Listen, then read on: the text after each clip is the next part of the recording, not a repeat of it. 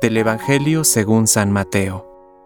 Los fariseos se reunieron entonces para sorprender a Jesús en alguna de sus afirmaciones, y le enviaron a varios discípulos con unos herodianos para decirle, Maestro, sabemos que eres sincero y que enseñas con toda fidelidad el camino de Dios, sin tener en cuenta la condición de las personas, porque tú no te fijas en la categoría de nadie.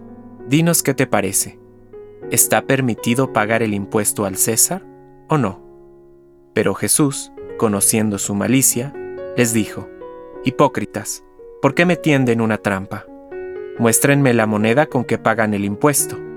Ellos le presentaron un denario, y él les preguntó, ¿De quién es esta figura y esta inscripción? Le respondieron, del César. Jesús les dijo, Den al César lo que es del César, y a Dios lo que es de Dios. Palabra de Dios. Compártelo. Permite que el Espíritu Santo encienda tu corazón